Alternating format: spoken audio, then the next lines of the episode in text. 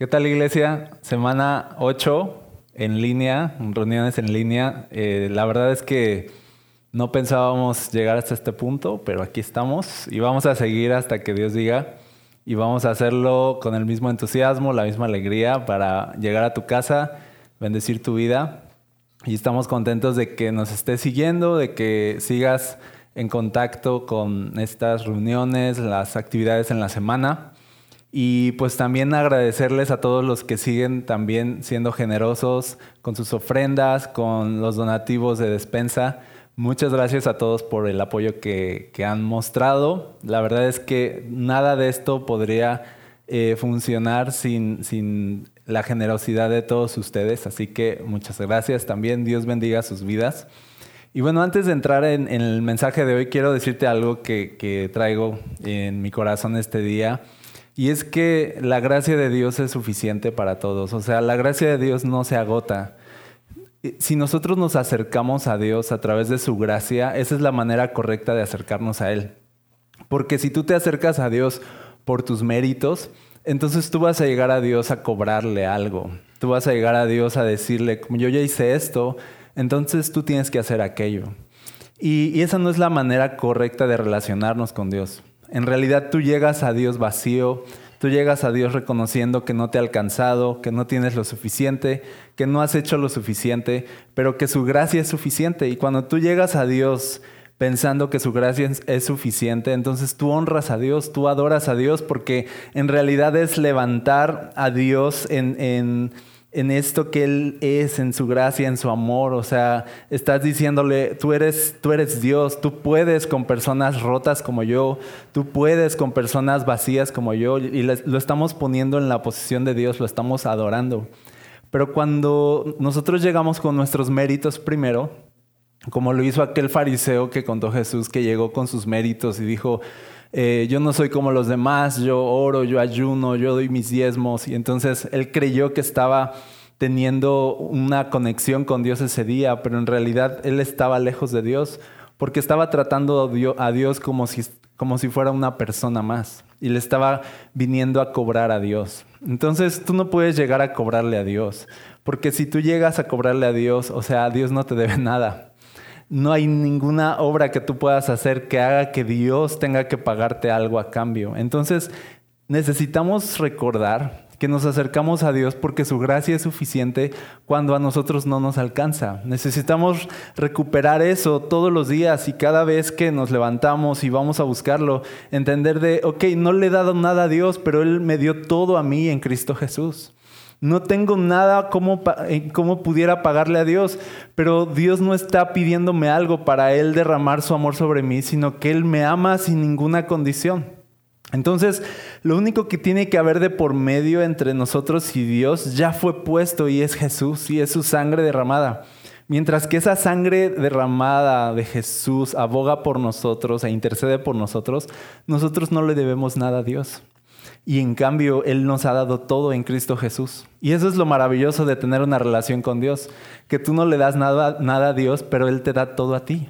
Es, es, ese intercambio. Tú le das a Dios en realidad tu pecado, tú le das a Dios tu vacío, tú le das a Dios tu corazón roto y Él te da a cambio su vida, su espíritu, su gloria, te da todo lo que Él es. Entonces hoy, al pensar que tú estás ahí en casa y estás buscando a Dios, piensa en eso, piensa que no son tus méritos, piensa que no es lo que has hecho o dejado de hacer, sino es lo que Jesús hizo por ti en la cruz, lo que hoy te hace poder venir, como dice la Biblia, confiadamente ante su trono de gracia, a alcanzar misericordia, recibir su ayuda. Y no debes de tener ninguna pena, ninguna vergüenza de acercarte a Dios tal y como estás, porque así es como funcionamos. Así es como funciona nuestra relación. Así es como nuestra relación con Dios va a seguir a flote, pensando que Dios nos dio todo en Cristo Jesús cuando nosotros no le dimos nada a cambio. Así que acerquémonos, porque la gracia de Dios sigue siendo suficiente, ¿sale? Y ese nada más fue un, mensaje pilón, ¿no? Hoy pero en realidad yo te quiero hablar de otra cosa. Quiero hablarte de Efesios capítulo 6, verso 13 que dice, Por lo tanto, pónganse toda la armadura de Dios para cuando llegue el día malo puedan resistir hasta el fin con firmeza. Así que quiero hablarte del día malo, pero quisiera que oráramos y le pidiéramos a Dios que nos hable este día. ¿Está bien? Padre, te agradecemos tanto poder acercarnos a ti confiadamente, acercarnos por todo lo que tú eres, no por lo que somos nosotros acercarnos así incompletos para que tú nos completes, acercarnos así rotos para que tú nos sanes, acercarnos, Señor, en nuestra debilidad para que tú seas nuestra fuerza. Señor, te agradecemos tanto poder relacionarnos contigo de esta forma. Y Señor, hoy te pedimos que, que tú veas nuestros vacíos, tú veas todo lo que nos falta, todo lo que nos, no tenemos y lo, y lo supla, Señor, por medio de tu verdad, por medio de tu palabra por medio de tu Espíritu Santo que está disponible hoy para todos nosotros, Señor. Y yo pido que tu Espíritu Santo inunde corazones, cambie vidas, transforme mentes, Señor, y nos lleve a cumplir el propósito por el cual seguimos aquí existiendo. Ayúdanos a vivir en ese propósito, a caminar en tus propósitos, a caminar en tu voluntad. Te lo pedimos, Señor, en el nombre de Jesús. Amén. Ok. Entonces dice que nos debemos poner toda la armadura de Dios para que cuando llegue el día malo podamos resistir hasta el fin con firmeza. Este día malo no se refiere tanto como que, ay, tuve un día malo, aunque sí puede ser, pero se refiere más como a tener temporadas difíciles, a tener temporadas que pueden ser un día o pueden ser semanas o pueden ser años, de tener como que mm, tiempos de prueba eh, que están constantes en nuestras vidas.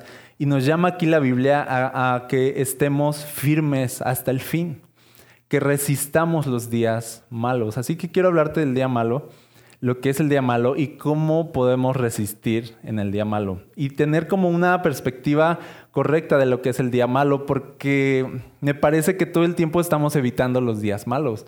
Pero los días malos dice aquí que van a llegar, dice cuando llegue el día malo. No dice por si llega el día malo, sino que vamos a aprender hoy que el día malo debe llegar y es importante que llegue el día malo. Entonces, les pregunto antes, levanten su mano, ¿cuántos han tenido días malos en esta cuarentena? Ok, veo varias manos levantadas. Muy bien. Ok. ¿Ya lo pueden bajar? Ok.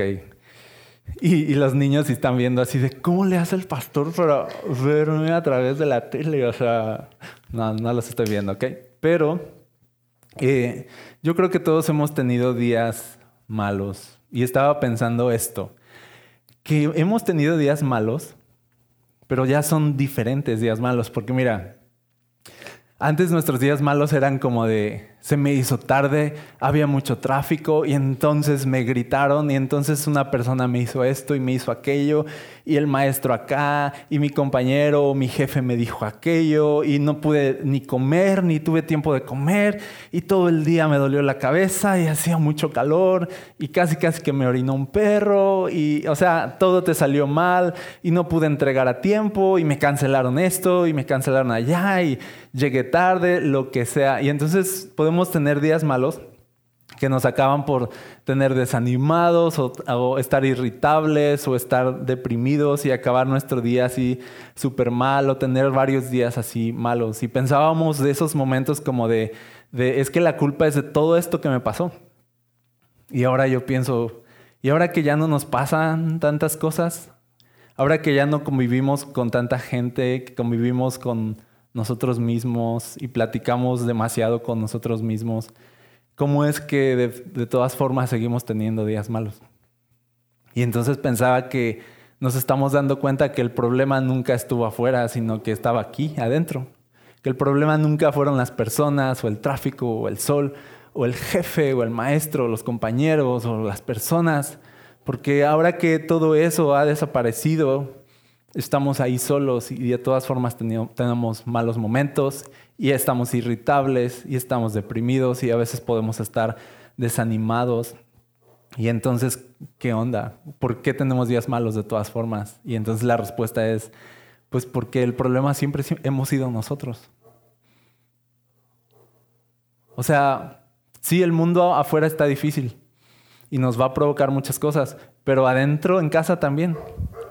Donde tú vives, donde tú estás a solas. O sea, incluso aunque no haya nadie, aunque diga, a lo mejor en tu cuarentena has tenido momentos tú solito y aún así tienes días malos y así de, oye, pues no platicaste con nadie, nadie te hizo nada y así de tú solito, tus propios pensamientos, la conversación que tienes contigo mismo, tus propias ansiedades y frustraciones y miedos te hacen la vida imposible y te pueden meter en etapas de depresión o de ansiedad o de desánimo, aunque no esté pasando nada. Entonces nos estamos dando cuenta que el problema siempre ha estado adentro, no afuera. Y por eso Jesús vino a arreglar lo que está adentro, ¿sabes? Jesús vino a arreglarnos a nosotros. Jesús no vino a arreglar el mundo, Jesús vino a arreglar personas.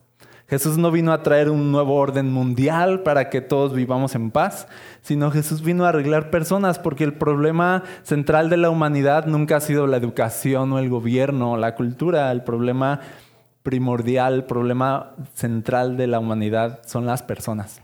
Entonces, de eso nos estamos dando cuenta.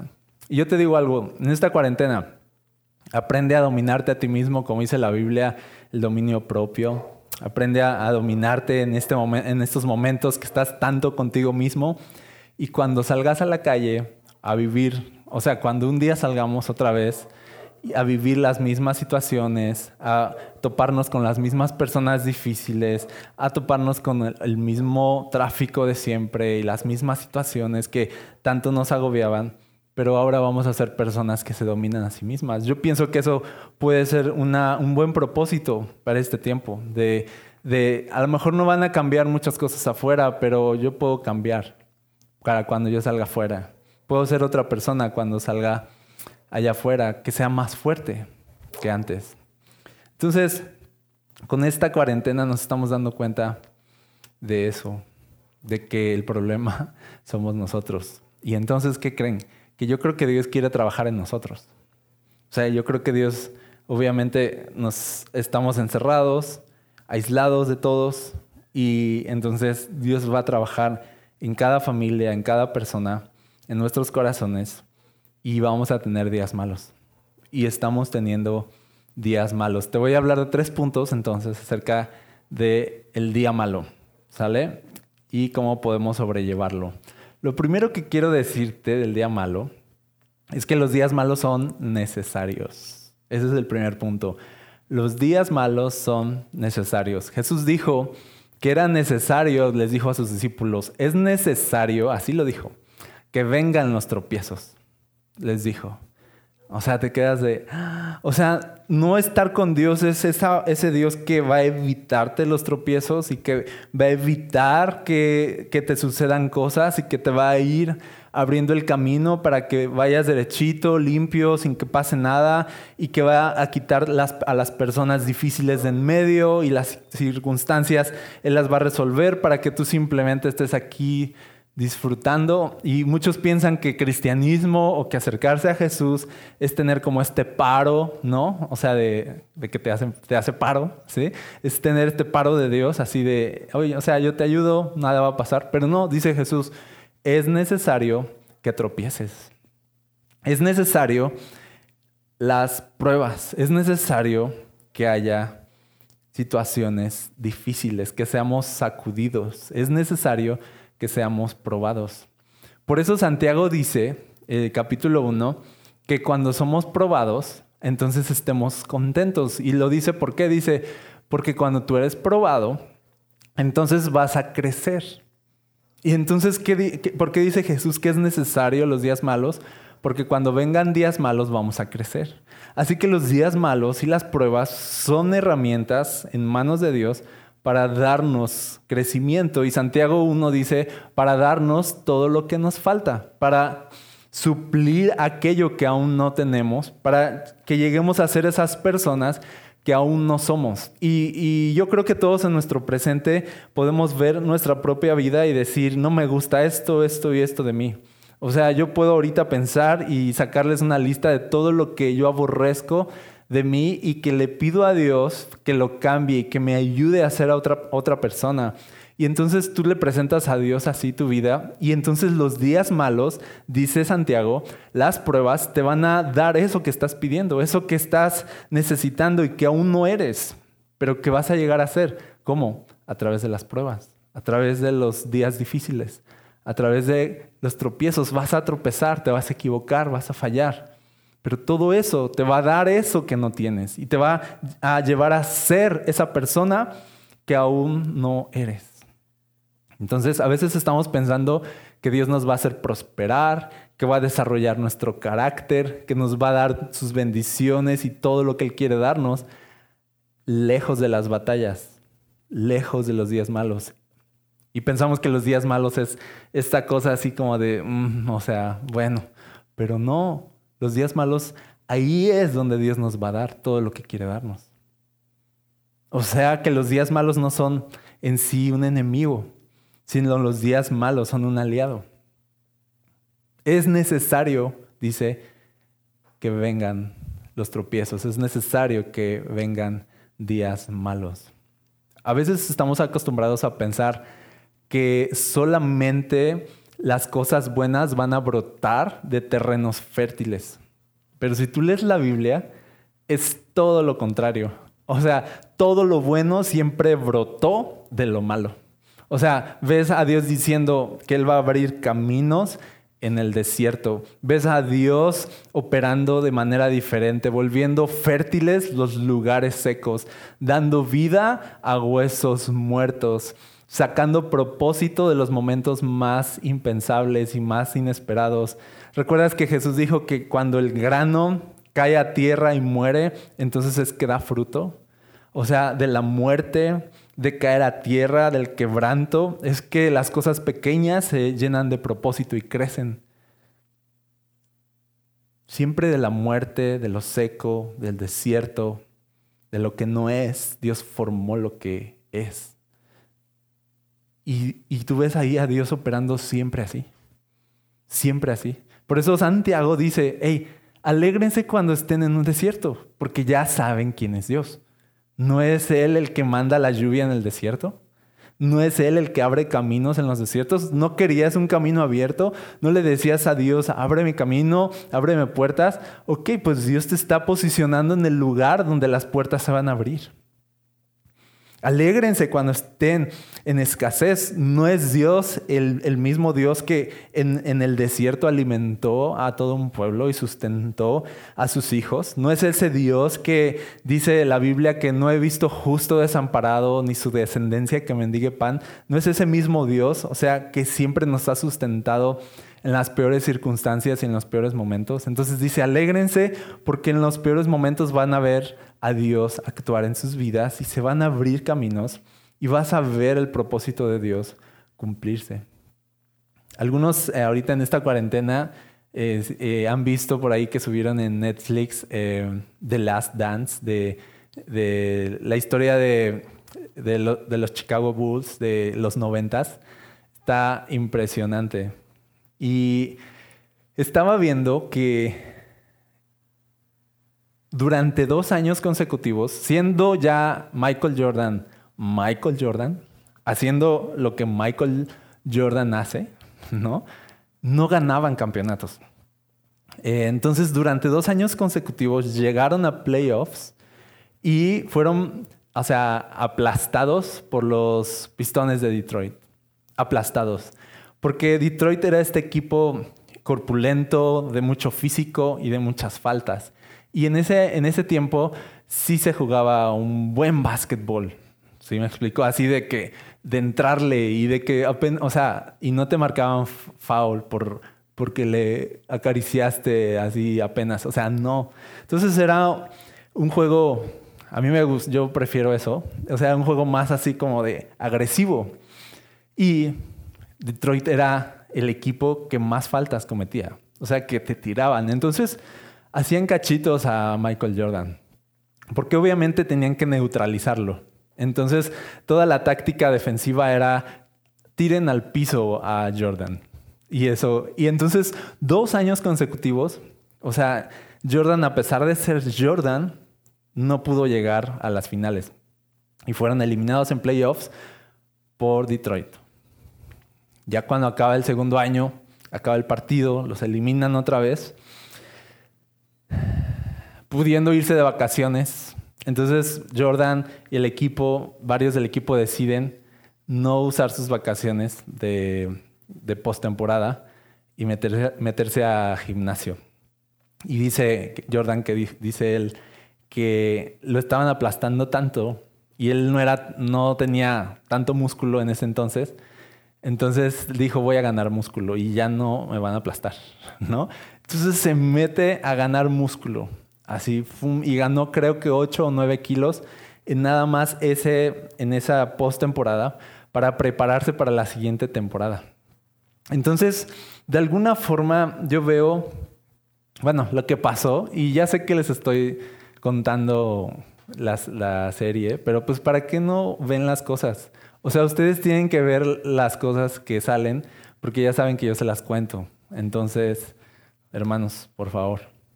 Y entonces, entra la siguiente temporada, llegan a playoffs, otra vez por tercer año consecutivo contra Detroit, pero esta vez ya no es el mismo equipo, los Chicago Bulls. Ahora son otro equipo más fuerte.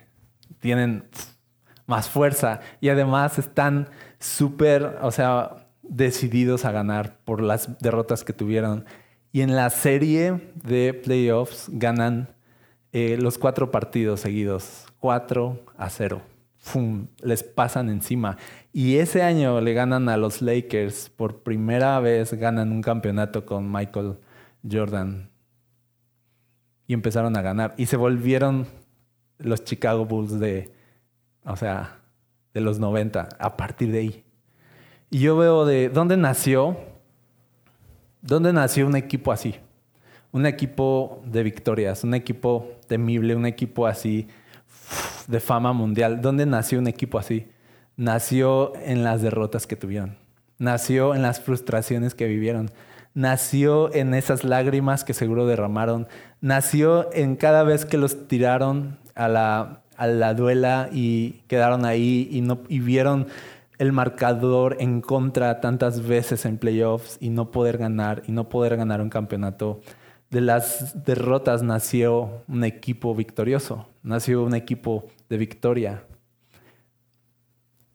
Donde Dios forma donde Dios nos forma para ser personas que caminan, como dice la Biblia, de gloria en gloria, o ir de victoria en victoria, como donde Dios forma a personas de carácter, a personas que se dominan a sí mismas, a personas llenas de fe, llenas de esperanza, más agresivas en su fe, donde Dios los forma en los tropiezos, en los fracasos, en los días malos. Y de ahí de los días malos y de los días oscuros es que nacen las mejores cosas que Dios quiere darnos. Así que tener días malos no nos aleja del propósito de Dios, sino que en realidad eh, tener días malos nos va a, va a formar en nosotros el verdadero propósito de Dios y nos va a llevar al verdadero propósito de Dios. Es en el día, en el día malo donde vas a obtener lo que necesitas. Es a través del día malo que vas a ver tus oraciones respondidas. Dios no necesita, o sea, lo digo así, no necesita eh, evitarte días malos para llevarte a su propósito. O sea, no, Dios no va a hacer eso. Dios va a meterte a los días malos para llevarte a su propósito. ¿Ok? Ayer yo tuve un día malo. Eh, me sentí rebasado me sentí rebasado, frustrado por las tareas de padre, eh, o sea, de padre, de amo de casa, de cocinar, de hacer compras y de encima de todo tener limpio y encima de todo tener a los niños entretenidos y felices, tratar de hacer eso y que no se peleen y que aquello y, y seguir siendo diseñador y seguir siendo pastor y, o sea, Ayer, después de no sé cuántos días llevamos, ¿no? Voy a ver mi bitácora. Pero no, o sea, ayer troné, ayer me quebré, ayer de verdad me sentí así de, de ya, o sea, no puedo más. Y, y acabé en la noche en el piso llorando. Y cuando estaba llorando, me sentí en un momento que necesitaba tanto vivir. Un momento con Jesús, un momento a sus pies, quebrado y vacío, y así como de, esto soy Jesús. O sea, esto soy, no me alcanza, no tengo lo suficiente. Y, me sentí en realidad en ese momento tan bien de poder llegar a Jesús así y recibir de Él todo su amor y su ayuda. Y yo, y, y dije, ¿qué me trajo un momento así que ya sé que estoy llorando y ya sé que estoy quebrado y ya sé, o sea, no suena como muy bonito, no suena como alguien, no suena como que un pastor pueda hacer eso, pero sí lo puede hacer. Ya lo leí en la Biblia. Y entonces, o sea, ¿qué me trajo un momento así? Me, trajo un momento bueno, momentos malos. ¿Qué me trajo a mi mejor momento? Estar a los pies de Jesús. Eso es lo mejor que podemos tener en esta vida, ¿sí o no? ¿Qué me trajo un momento con Dios? Un momento íntimo con Dios, momentos malos, frustraciones, temores, inseguridades que me trajeron a, los pies de Jesús a buscar ayuda de Él. Así que, a mí, ¿sabes qué pensé? A mí me gusta estar con Jesús así. Me gusta eso. Pero no siempre lo tengo, a lo mejor. No siempre derramo mi corazón ante Él. No siempre me quiebro delante de Él. Pero ayer tuve eso y pensaba que Dios así opera ha operado en mi vida. O sea, a través de momentos malos, siempre me lleva a este momento con Él, donde reconozco todo lo que no soy y obtengo todo lo que no tengo todavía de su espíritu, de su fuerza, de todo lo que Él es en mi vida. Los momentos malos nos llevan a buscar la ayuda de Dios y obtener la ayuda de Dios. Y así funcionamos en realidad. O sea, funcionamos como personas rotas, quebradas, como dice la Biblia, al contrito, al quebrado, al humillado, tú no vas a despreciar, tú estás cerca de ellos. Y así funcionamos. En nuestra debilidad encontramos la fortaleza que necesitamos en Dios. Y entonces, obviamente eso se convierte, un momento malo se convierte en nuestro mejor momento. Un momento y un día difícil se convierte en un día de propósito y nos impulsa a más. Y me estoy dando cuenta que, que necesito ser más ahora, que necesito dar más y ser una persona que todavía no soy, pero que me estoy convirtiendo en esa persona nueva y que todavía no rindo lo suficiente, por eso lloré. Y entonces me doy cuenta que crecer duele, que ir a más duele, salir de lo cómodo duele, pero al final son oraciones respondidas, porque cuántas veces no le hemos dicho a Dios, hey, quiero que me des un carácter más fuerte, quiero que me hagas una persona más decidida, estoy harto de ser esta persona así y así, y entonces llegan estos momentos donde te impulsan a más. Es bueno que lleguemos a conocer nuestros límites, que lleguemos al punto donde digamos, yo ya no doy, y entonces Dios llevándonos a nuestro límite, es Dios invitándonos a más. No es Dios diciéndonos, hasta aquí llegas y quédate allá, sino es Dios diciéndonos, tú no puedes solo, necesitas mi ayuda y quiero invitarte a más. Quiero llevarte a crecer. Quiero que seas una persona que dé más y que seas más, de mayor propósito. Entonces, yo pienso, con el ejemplo que les estaba dando, de ahora tengo que ser una persona que antes no fui y que veo mis límites todos los días y entonces veo que esas, esas frustraciones de no ser todavía esa persona me van a llevar a ser una persona diferente mañana. Esas derrotas de Chicago contra Detroit los llevaron a ser el mejor equipo de los noventas. Esos momentos difíciles los llevaron a su mejor momento. Entonces, los días malos son necesarios. Los días malos son necesarios. Y por eso Santiago dice, considérense muy dichosos cuando estén atravesando pruebas, porque estoy parafraseando, dice, porque entonces en esas pruebas Dios les va a dar todo lo que les falta y va a desarrollar en ustedes todo lo que aún no son. Así que les tengo una buena noticia hoy. Dios quiere tu bien, Dios quiere tu crecimiento y si vas a atravesar momentos malos y días malos en esta temporada, no es Dios alejándose de ti, no es Dios como que descuidándote, sino es Dios haciéndote crecer. Es Dios llevándote a más, es Dios amándote y cuidándote de la misma forma y pensando que tú puedes ser una persona de más propósito todavía. Así que no te espantes de los días malos. Dice, alégrate en los días malos. Y ya sé que al momento no es bonito, pero dice la Biblia, pero vean que hay buenos propósitos en los días malos. ¿Sale? Muy bien. Los días malos son necesarios. Número uno. Número dos, en el día malo, descansa en las promesas de Dios y no en tu desempeño. ¿Por qué? Porque en el día malo es posible que tu desempeño no va a ser tan bueno. En los días o temporadas malas es posible que tu desempeño va a ser pobre, que tu fe va a ser frágil, que no vas a ser a lo mejor el mismo de siempre. Yo te digo algo, no le aumentes a eso, al día malo, ese peso de autocastigarte todavía, de pensar que no estás viviendo un buen momento y pensar que entonces Dios va a retirar sus promesas de tu vida. Pensar que porque tú estás viviendo un mal momento, entonces Dios está viviendo un mal momento también. De que, ah, entonces como tú tienes este mal momento, entonces yo ya no voy a hacer esto. Entonces ya cambié de opinión con respecto a esto. O, ah, no estás teniendo un mal momento, ah, yo pensaba más de ti y pensaba que, o sea, no, Dios no está frustrado contigo. No te añadas el peso de autocastigarte o pensar que Dios está frustrado contigo cuando estás teniendo un mal día, un mal momento, una mala temporada. No confíes en tu desempeño, descansa en las promesas de Dios. Recuerda que cristianismo no se trata de desempeño humano, sino del desempeño divino. Siempre ha sido así y siempre va a ser así.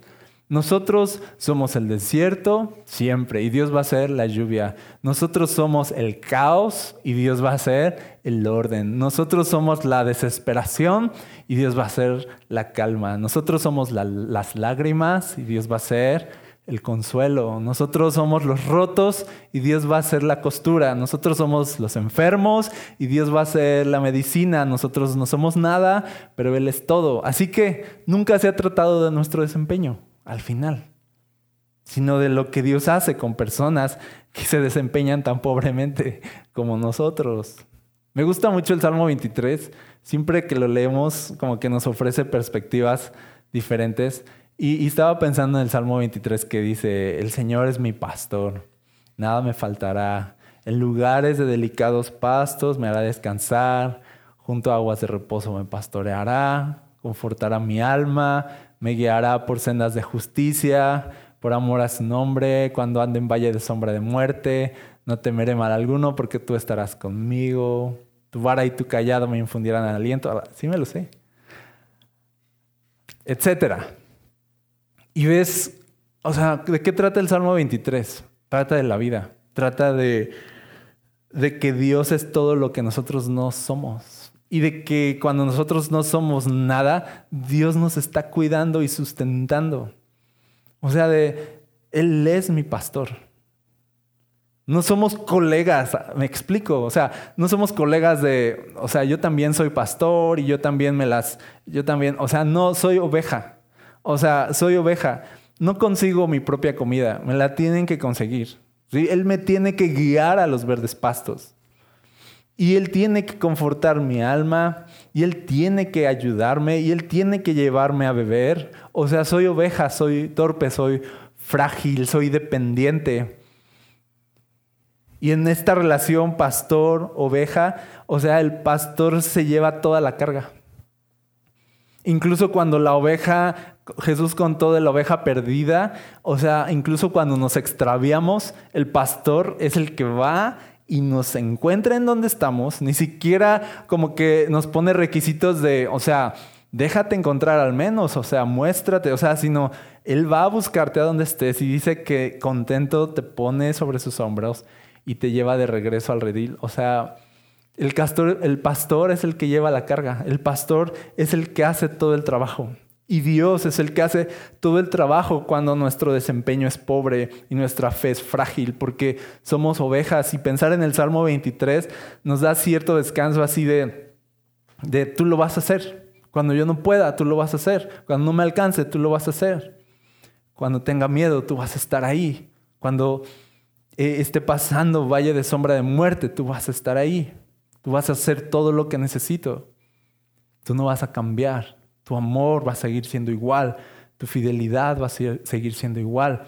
Y eso nos habla de el desempeño de Dios no va a ser pobre nunca.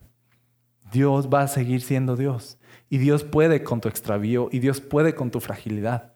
Y Dios puede con nuestra estupidez incluso. Sí, Él ya cuenta con eso.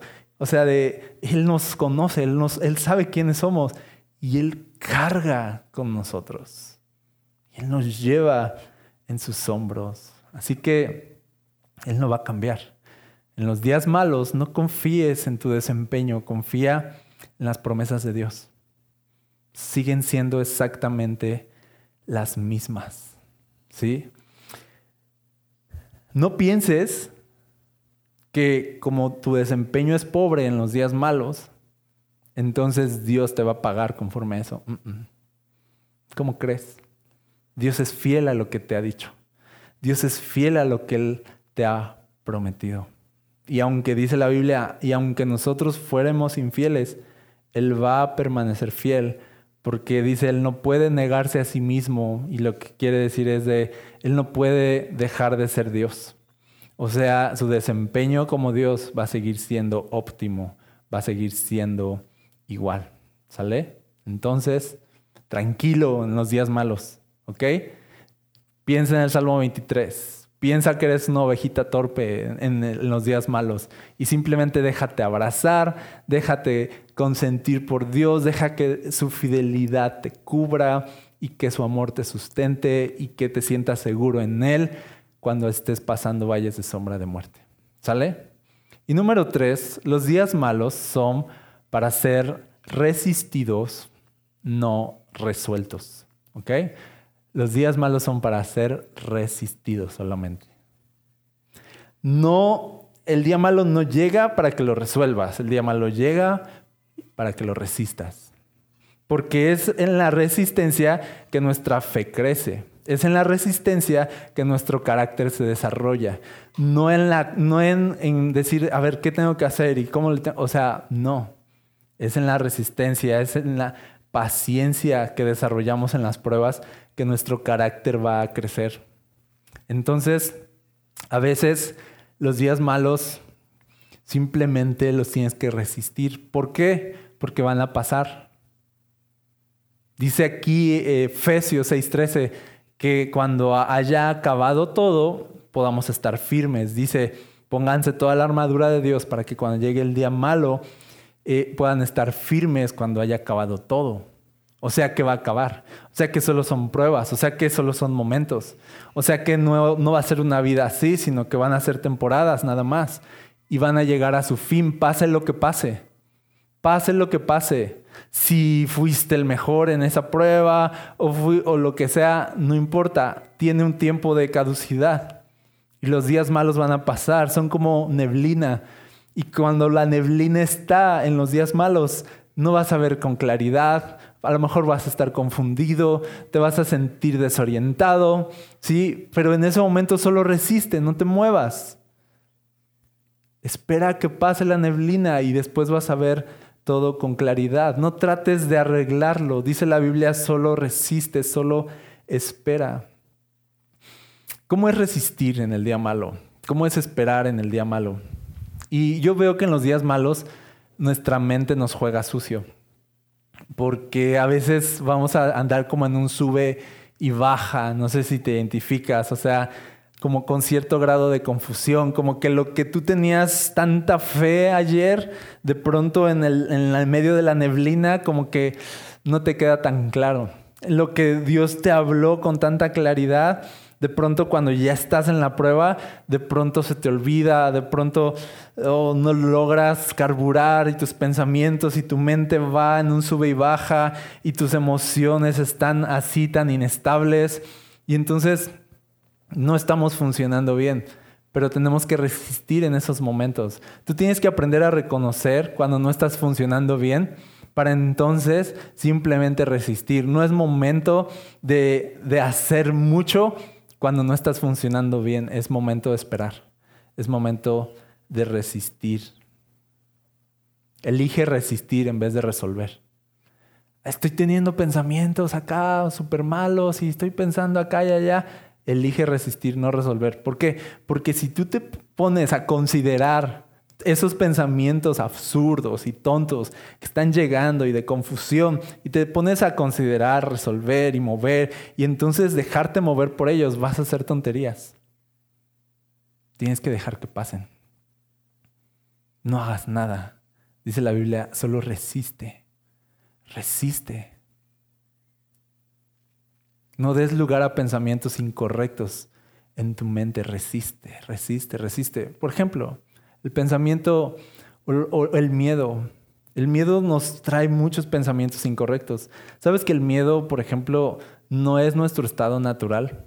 ¿Sabes que el miedo no estaba en el Edén hasta que entra el pecado? Y entonces dice la Biblia que Dios estaba buscando a Adán y le dice, Adán, ¿en dónde estás?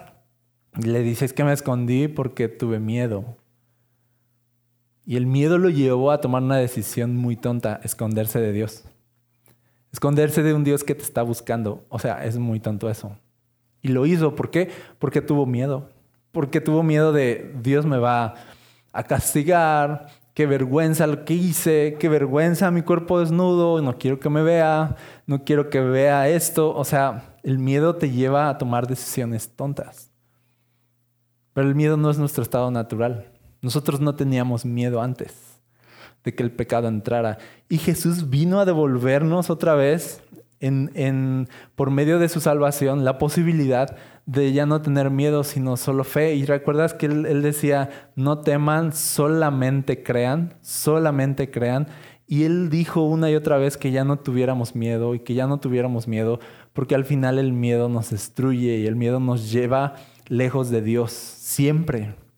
Entonces, por ejemplo, estás teniendo un mal momento donde tienes miedo, resiste. Resiste, no dejes que el miedo te mueva a nada. ¿Sí?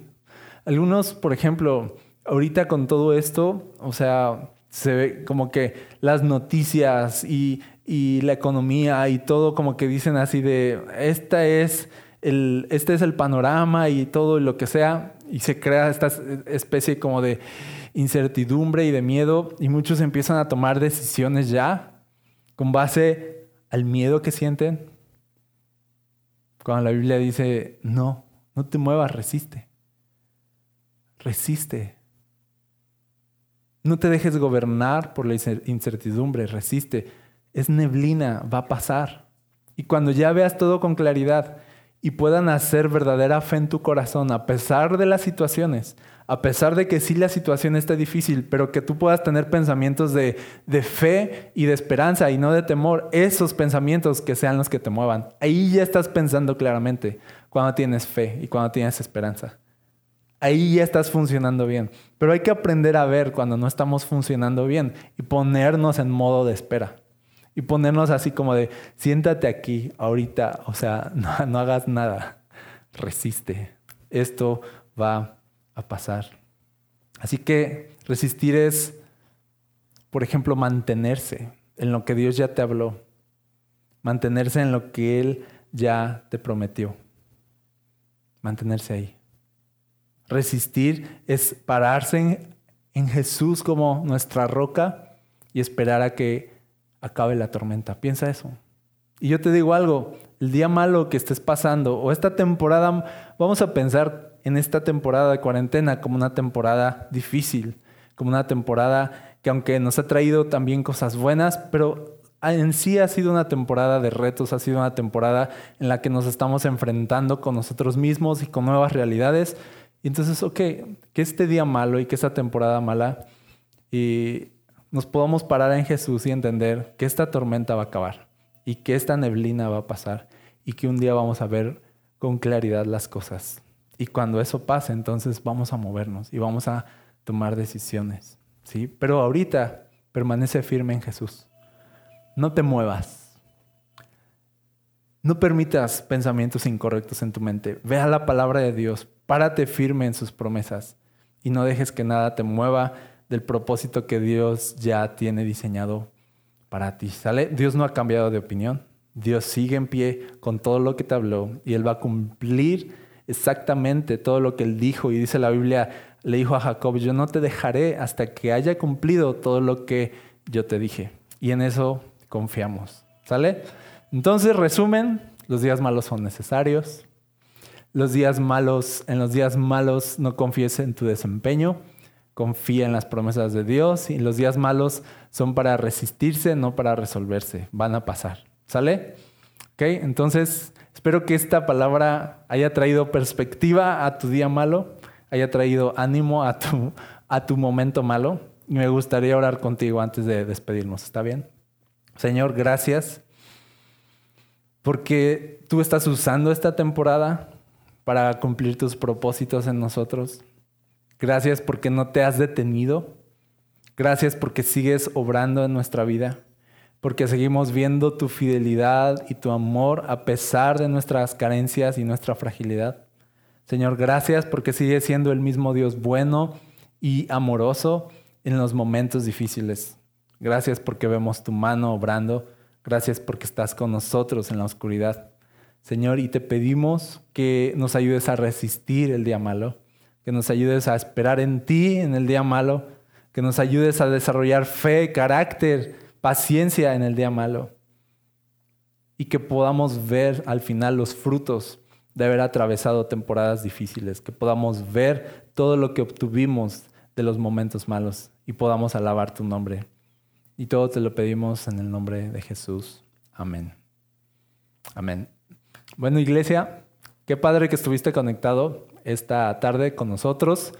Yo te animo mucho a que sigas conectado, no solo en línea, no solo en estas reuniones, sino que busques eh, conectar con, tus amigos de la iglesia, con, tus comunidades a las que tú ibas, con personas que tú conociste y que puedas mandarles mensaje y que puedas saber cómo están y que puedas eh, llevar en oración a, a, otras personas y que tratemos de seguir juntos, ¿sale? Gracias por conectarte. Nos vemos la siguiente semana a las 12 en punto. Dios te bendiga.